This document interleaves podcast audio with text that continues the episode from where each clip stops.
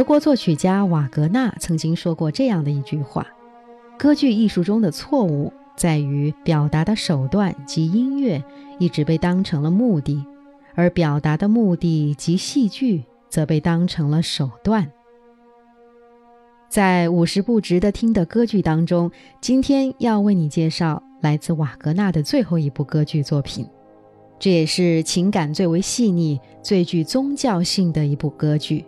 帕西法尔。帕西法尔于一八八二年七月二十六日在拜鲁伊特首次公演，一九零三年十二月二十四日圣诞夜登陆纽约大都会歌剧院，一九零五年进驻阿姆斯特丹。我们在讲罗恩格林的时候提到过帕西法尔，在罗恩格林的第三幕当中。当骑士罗恩格林说出自己身世的时候，自己是保护圣杯的骑士之一，他的父亲就是帕西法尔。后人说这一部作品具有宗教性，完全是以瓦格纳自己的角度来诠释的。事实上，它跟任何宗教教义都没有关系。剧情的发展是这样的。高山之上，圣杯骑士们保护着两件基督教的圣物：朗基努斯之矛及圣矛，以及圣杯。年迈的老骑士古内曼兹率领一众人等，正为国王安福斯塔的伤势一筹莫展。此时，女骑士孔德利来了，她能在空中驰骋。这一次，她从阿拉伯为国王取来镇痛剂。他把装着八爽药水的水晶瓶交给古内曼兹，并表示说：“如果此药再没有作用，那么阿拉伯就无计可施了。”国王被人抬出来，他痛苦地喃喃自语：“在这圣湖沐浴固然可以减轻痛苦，但要真的治愈我的伤口，正如神所宣告的。”还要等到一位因同情获得智慧的纯洁愚者出现。原来国王是受朗基努斯之矛的攻击才受伤的。之所以受伤，也是因为国王被异族妖女迷惑所致。更糟糕的是，圣矛还丢失了。八爽之药起了作用，国王的疼痛减轻了。侍卫们一起催促古内曼兹继续讲下去，这一位老骑士便又静静地说出陈年往事来。邪恶的异教徒克林莎威胁纯洁的信仰之国，在某一天晚上，救世主造访国王，把圣杯和圣矛交给了前国王迪都雷尔。老国王为了保护这两件圣物，修建了这座圣杯城。募集了心地纯洁的圣杯骑士，克林莎一次又一次地试图夺取这两件圣物，都被圣杯骑士击退了。最后，克林莎使出美人计，她在荒野中施法，变出一个欢愉之国，里面全是妖艳的美女，试图用美色引诱圣杯骑士，让他们堕落毁灭。岁月流逝。保护两件圣物的重任落在年轻的国王安福塔斯身上。年轻的国王御驾亲征，要一举歼灭克林莎，不料还是落入到了美人计当中，既丢了圣矛，自己也受了伤。回国之后，国王在圣杯前祷告，终于得到了神谕：等候我所选择的人吧，他是一位因同情而获得智慧的愚者。古内曼兹的故事到此结束了。他重复念着神谕的预言：“忠实的愚人啊，怜悯可以得到安慰，你等着他吧。”此时，一只受伤的天鹅落在了古内曼兹脚边。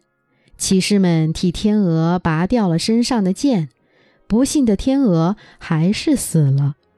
众人纷纷说：“天鹅刚才在圣湖上盘旋。”国王正要高兴地喊出这是吉兆时，却飞出一支箭，射中了他。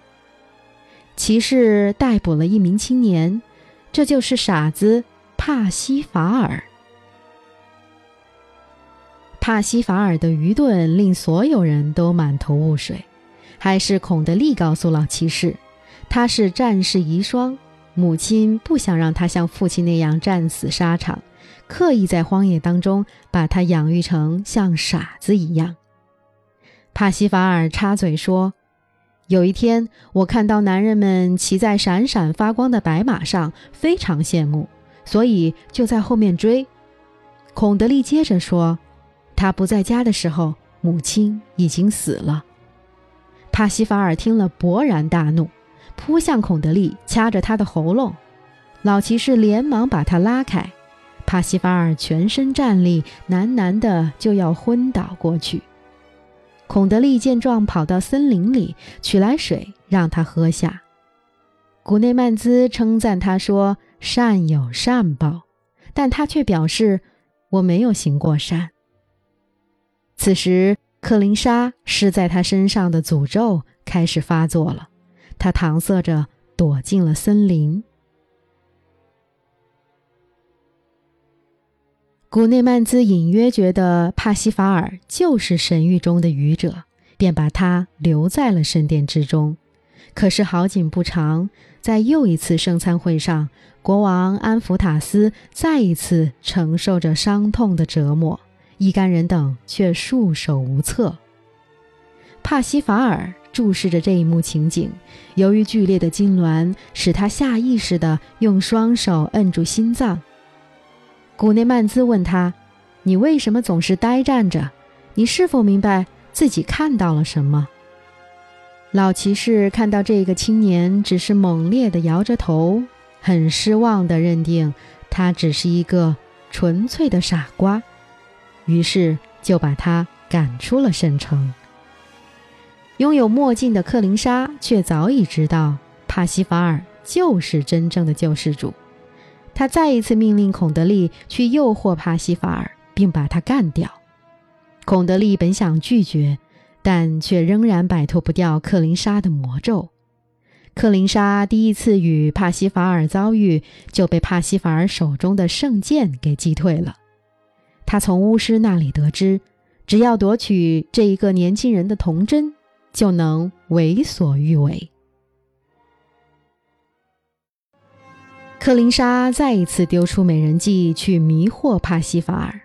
风尘女人对帕西法尔并没有杀伤力，于是孔德利就扮成母亲的模样，温柔地呼唤着：“帕西法尔，帕西法尔，等一等。”帕西法尔被这样的呼唤勾起了曾经和母亲在一起的回忆。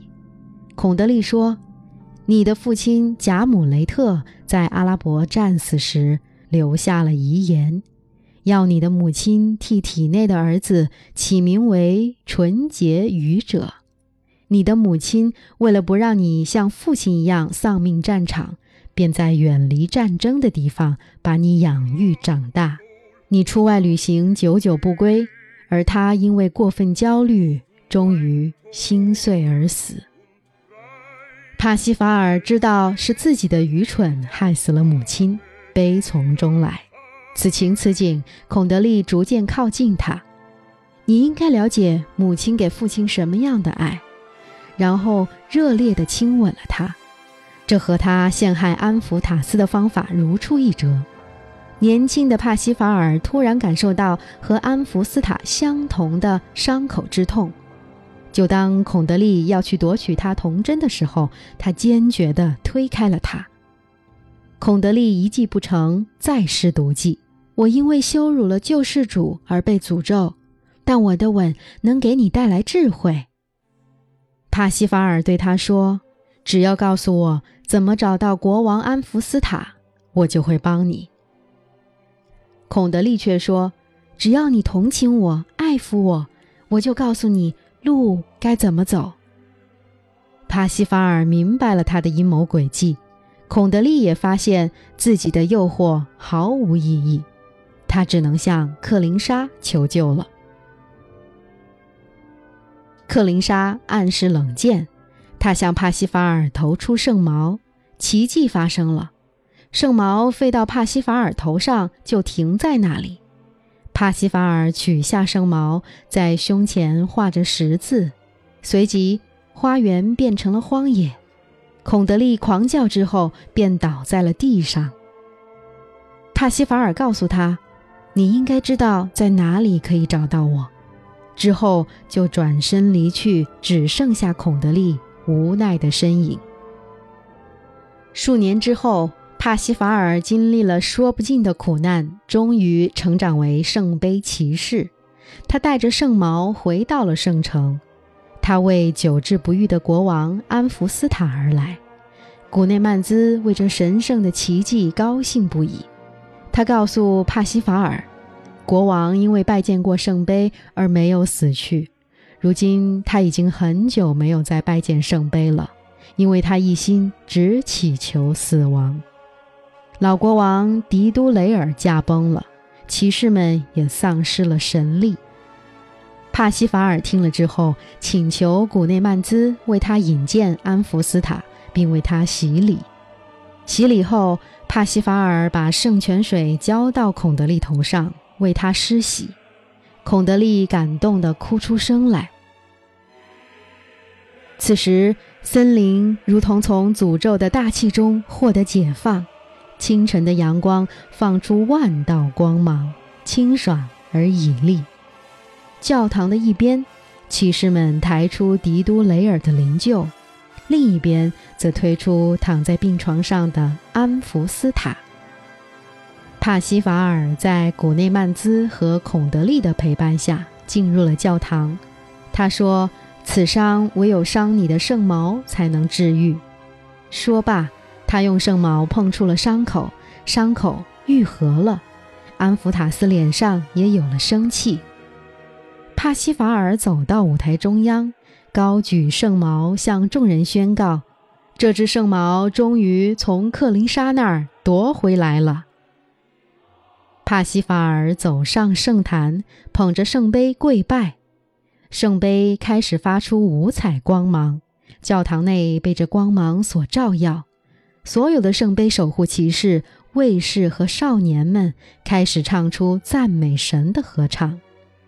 一只白鸽从教堂的圆顶上飞下来，在帕西法尔头上盘旋后，又落在他的头顶上。目睹这一切经过的孔德利不声不响地倒在了帕西法尔脚下，断了气。帕西法尔高举着圣杯，为跪拜的安福塔斯和古内曼兹以及所有的骑士祈福。幕缓缓落下了，音乐还在继续，给听众一种飘飘欲仙的感觉，直到最后。静静地迎来了全剧终。本剧和齐格弗里德一样，主角都是一个天真无邪的年轻人。然而和齐格弗里德也有不同，苦难让他成长。剧中的时候，他已经变成了聪明和胸怀宽广的圣杯骑士首领。在瓦格纳眼中。帕西法尔是人类得以救赎和慰藉的方式，他更像是魔笛当中的塔米诺王子，经历一连串考验，终于走进光辉而又荣耀的殿堂。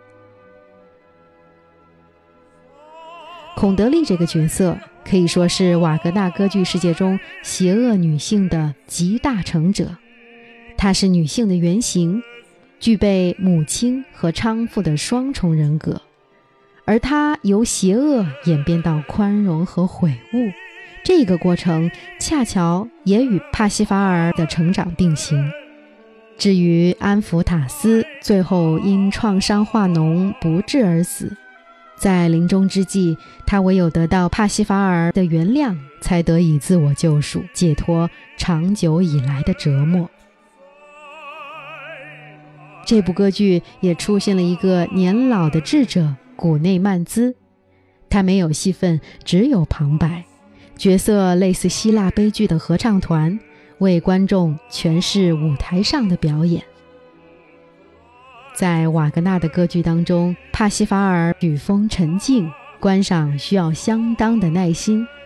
不过，你的耐心总会得到回报。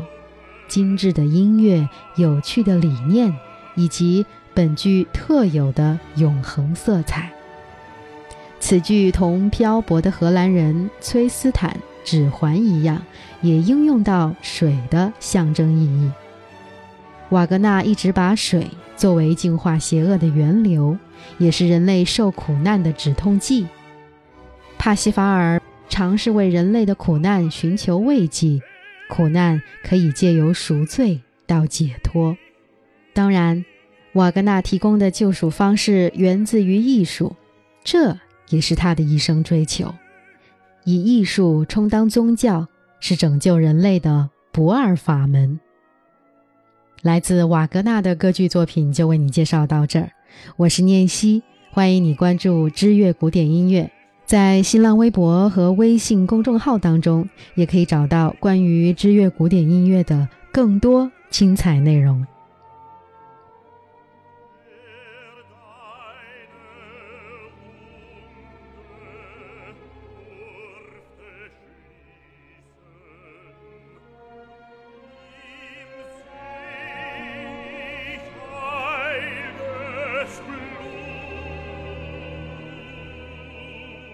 Abend